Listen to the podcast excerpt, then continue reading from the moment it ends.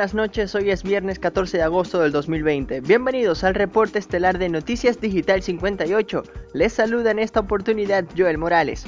Comenzamos. Iniciamos nuestro recorrido informativo con el acontecer nacional. Venezuela registra 1012 casos por la pandemia del COVID-19 este viernes. La vicepresidenta Delcy Rodríguez reportó este viernes 14 de agosto la detección de 948 casos de transmisión comunitaria y otros 64 contagios importados, para que la cifra total de pacientes alcanzara los 31.381. Las entidades más afectadas durante la última jornada fueron Caracas con 221 casos, Miranda con 192 y Zulia con 107. Lamentablemente se reportaron 7 nuevos decesos, 2 en el distrito capital, mientras que Zulia, Guárico, Sucre, Trujillo y Lara reportaron un fallecido cada uno. Del total de casos presentados en el país desde el 13 de marzo, 21.580 ya se encuentran recuperados de la enfermedad. Refinería El Palito queda paralizada luego de una fuga de gas. Según comunicó Eudis Girot, director ejecutivo de la Federación Unitaria de Trabajadores del Petróleo, la fuga se habría producido en la planta de fraccionamiento de craqueo catalítico, luego de que la gerencia del complejo intentara aumentar la capacidad del fraccionador catalítico de 30.000 a 50.000 barriles. Afortunadamente la fuga no ocasionó daños a los trabajadores del complejo. Scale Capital SA anuncia que dará inicio al servicio de televisión satelital en Venezuela. La firma chilena de inversiones llegó a un acuerdo con DirecTV Latinoamérica para prestar servicio de televisión satelital utilizando la infraestructura de DirecTV en Venezuela. El acuerdo permite dar servicio de forma inmediata a más de 2 millones de familias que fueron suscriptores de la empresa norteamericana en Venezuela. Para la activación del servicio, los ex clientes de DirecTV Venezuela solo tendrán que mantener sus receptores conectados y la antena debidamente orientada. Nueva mancha de petróleo cubre las playas de Boca de Aroa. El viceministro de Gestión Ecosocialista Josué Lorca informó sobre esta nueva mancha de crudo que afecta a las playas venezolanas. Imágenes satelitales provistas por la unidad de sensores remotos de la Universidad Simón Bolívar registraron una nueva oleada de crudo de aproximadamente 260 kilómetros cuadrados que estaba siendo vertido frente a la refinería El Palito. Según indicó el viceministro Lorca, se están haciendo estudios para determinar la magnitud de la mancha. El Instituto Nacional de Parques informó que ya habían sido saneados 11.5 kilómetros de playas. Con estas informaciones hacemos un breve repaso por el acontecer regional. Transportistas le exigen al gobernador Omar Prieto les permita trabajar.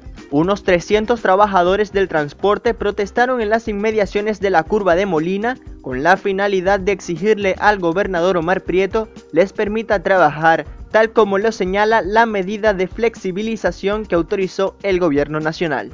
Rubén Esis, presidente de la Central Sindical Noroeste de Transporte del Estado Zulia, pidió a las autoridades regionales que respeten la medida de flexibilización de la cuarentena que permite trabajar al transporte público por primera vez en cinco meses de confinamiento. Estamos en una situación precaria, los transportistas están enfermos y pasando hambre.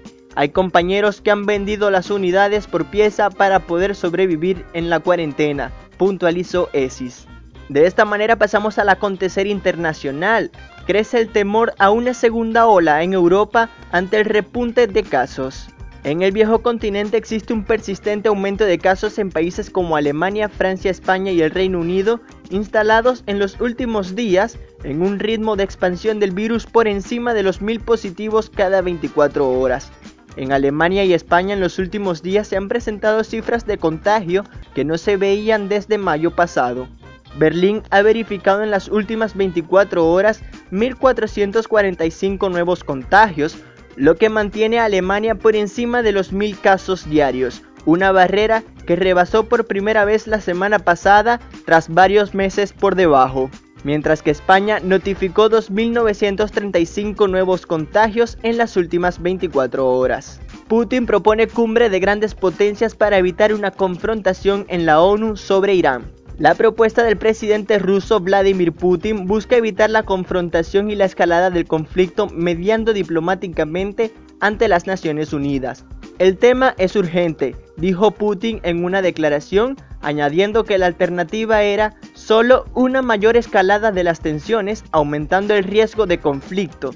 Tal escenario debe ser evitado. Los 15 miembros del Consejo de Seguridad de la ONU votarían este viernes una resolución dictada por los Estados Unidos para extender la prohibición de armas. Los diplomáticos dicen que está destinado a fracasar y pone en riesgo aún más el destino de un acuerdo nuclear de 2015 entre Irán y las potencias mundiales. Para relajarnos un poco pasamos al deporte porque la venezolana Yulimar Rojas regresa a la cima, esta vez en Mónaco. La tetracampeona mundial del salto triple logró el primer lugar en el Meeting Hércules de la Liga de Diamante, que se realiza en el Principado de Mónaco.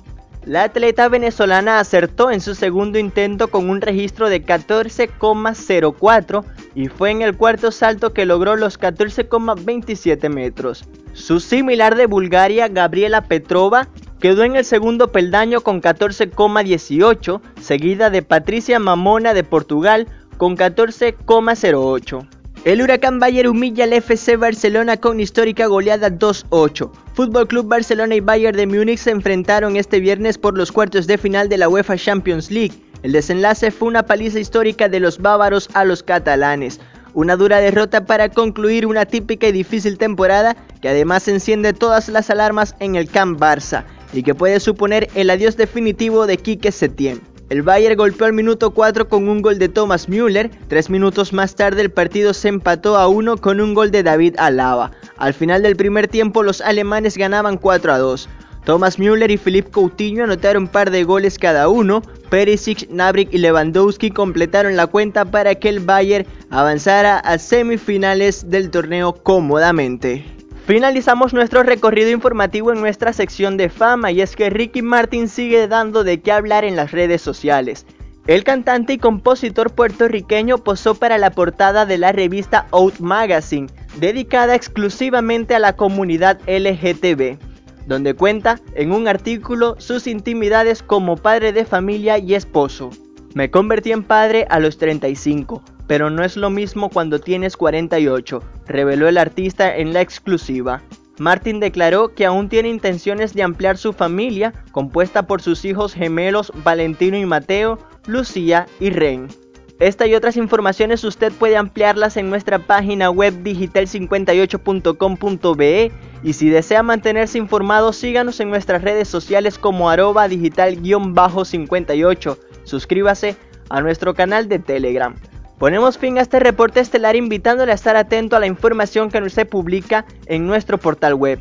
Narró para Noticias Digital 58 Joel Morales. Feliz noche.